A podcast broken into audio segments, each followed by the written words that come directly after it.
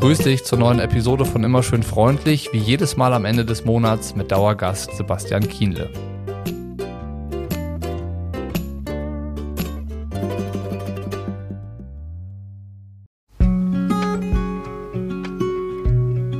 Montagmorgen 9.30 Uhr. Der Challenge Rot ist gerade ein paar Stunden her. Die Stimmung gestern war grandios. Die Stimmung heute ist hingegen noch etwas benebelt. Vom Rennen, den Eindrücken und zugegebenermaßen auch von der Finishline-Party, billigem Sekt aus Pappbechern und einer verdammt kurzen Nacht. Bei lauen Temperaturen sitzen wir im Garten von Sebis Homestay, nur wenige Luftmeter vom Zielstadion auf dem Roter Festplatz entfernt und Sebi ist zufrieden. Müde, platt, angestrengt, aber er ist zufrieden. Wir sprechen darüber, wie er sein Abschiedsrennen beim Challenge Rot erlebt hat und über die Leistungen von Daniela Rief, Magnus Dietleff und Patrick Lange. Wie schätzt er als alter Hase das neue Niveau ein? Und was lässt sich von dem, was wir am Sonntag in Rot erlebt haben, für die Zukunft des Triathlons ableiten? Wir sprechen allerdings auch darüber, wie die bisherigen Erlebnisse der Discontinue Tour Sebi in den vergangenen Monaten verändert haben, welche Gedanken er dazu hat und finden dann heraus, wie wertvoll dieses Abschiedsjahr für ihn persönlich tatsächlich ist. Kurzer Hinweis zur Hörprobe. Hier gibt es jetzt ein paar kleine Ausschnitte aus dem Podcast mit Sebastian Kienle. Die Episode in voller Länge kannst du im exklusiven Feed Triathlon Studio Plus hören. Alles, was du brauchst, um Zugriff zu erhalten und dir den Feed in deinem Lieblings-Podcast-Player freizuschalten, ist ein Abo auf Steady. Den Link zu den Abos findest du in den Show Notes und alles weitere ist dann quasi selbsterklärend. Natürlich findest du da auch alle anderen Episoden von Immer schön freundlich in voller Länge und natürlich auch alle anderen Episoden, die mit Sebi schon erschienen sind. Jetzt aber erstmal viel Spaß beim Reinhören in die neue Episode von Immer schön freundlich mit Sebastian Kienle und der neuen Perspektive.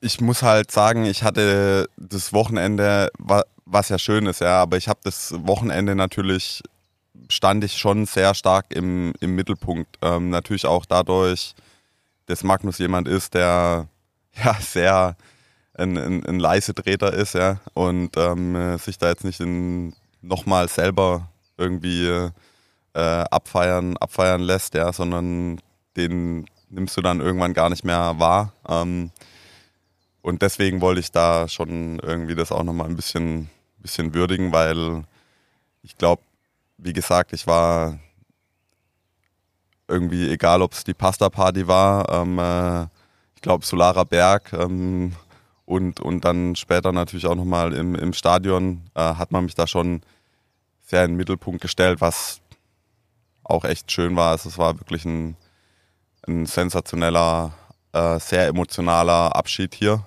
für mich. Aber ich denke, da sollte halt äh, die Leistung von Magnus halt nicht untergehen. Ja, okay, aber also du hast ja die gleiche Bewunderung für das, was Patrick geleistet hat. Ja. Unabhängig davon, wie schnell er gelaufen ist. Ja, ja, ja. Das, also das, das, das nicht falsch verstehen. Ähm, die Laufleistung ist out of the world, ja. ja. Also ich meine. Wie das Radfahren von Magnus und Sam. Ja, also das ist einfach Wahnsinn, ja, wenn, wenn ich mir überlege, wie ich gestern da den Marathon gelaufen bin und ähm, was es dann ist, 2,30 zu laufen nach so einem, ähm, nach so einem, nach so einem Radfahren auch. Ähm, also das soll nicht irgendwie äh, falsch verstanden werden, dass ich die, die Leistung da nicht, äh, nicht einschätzen oder würdigen kann. Ich mache sie halt nur nicht jetzt rein an der Zeit ja. fest, ja oder ich mache sie an der Zeit fest, aber ich mache sie an der Zeit fest im Konkurrenzumfeld. Ja? Also was sind die anderen gelaufen?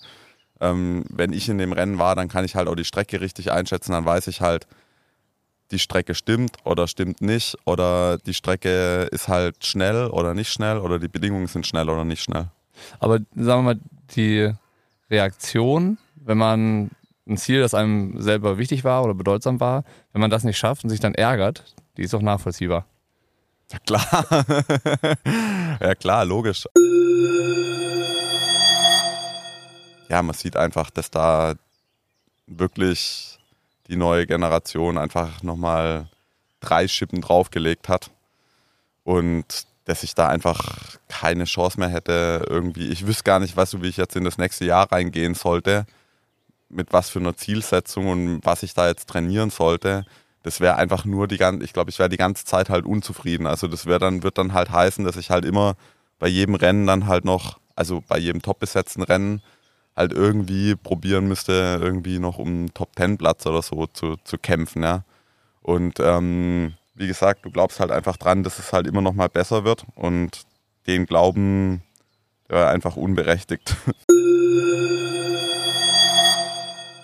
Boah, es war einfach ein wahnsinniges Wochenende. Also unheimlich toll und ich konnte es echt wirklich dann, vor allen Dingen abends konnte ich das dann wirklich auch genießen und da auch nochmal mit allen irgendwie da so rumzualbern und keine Ahnung was. War schon. Zum Glück ist es so. Ja. Stell dir mal vor, wie bitter das wäre, wenn du irgendwie dann letztes Jahr so machst und dann ja. immer irgendwie, nur weil was nicht geklappt hat oder ja. ärgerlich ist, du dann, dann immer mit schlechter Laune nach Hause fährst. Das wär, ja, wär, genau, also das, der Prozess, den glaube ich, da bin ich dabei, den tatsächlich abzuschließen, dass ich so dieses, ähm, das Rennen war scheiße, jetzt geht es mir halt zwei Wochen scheiße und allen um mich rum ähm, soll es auch schlecht gehen. Ähm, das, das, das, das ist nicht mehr da, ja. Also hast du gelernt, äh, dir das Leben einfacher zu machen? Ähm, was ich auf jeden Fall gelernt habe, ist eben, dass mir inzwischen andere Sachen am Ende, dass ich die schneller wieder in den Vordergrund ähm, bringen kann. Also jetzt so, gerade zum Beispiel die Familie, ja, das mir war das eigentlich, nachdem ich die Ziellinie überquert habe, war mir das Rennen, ich will nicht sagen dann egal, aber da, ja, da war es gleich wieder gut. Also ich war viel schneller jetzt da drin, das sage ich mal für mich so direkt abzuschließen und zu sagen, ja, klar, ein bisschen Pech gehabt und so, aber ähm, das ist, war trotzdem geil. Ähm, ja. Das hätte ich, das hätte ich am Anfang vom Jahr auf jeden Fall nicht geschafft. Hier endet die Hörprobe. Die Episode in voller Länge findest du im exklusiven Feed Triathlon Studio Plus. Dort findest du übrigens auch alle anderen Episoden von Immer schön freundlich in voller Länge. Zum Beispiel mit Anna Haug, Daniela Bleimehl, Natascha Bartmann, Patrick Lange, Andreas Rähler, Dan Dorang, Björn Geßmann oder, oder, oder alles, was du brauchst, um Zugriff zu erhalten und dir den Feed in deinem Lieblings-Podcast-Player freizuschalten, ist ein Abo auf Steady. Den Link zu den Abos findest du in den Show Notes und alles weitere ist quasi selbsterklärend. Schau dich gerne mal dort um, dann hören wir uns vielleicht beim nächsten Mal schon in voller Länge oder hier nächste Woche zur nächsten Hörprobe. In dem Sinne, schöne Grüße, bis dann.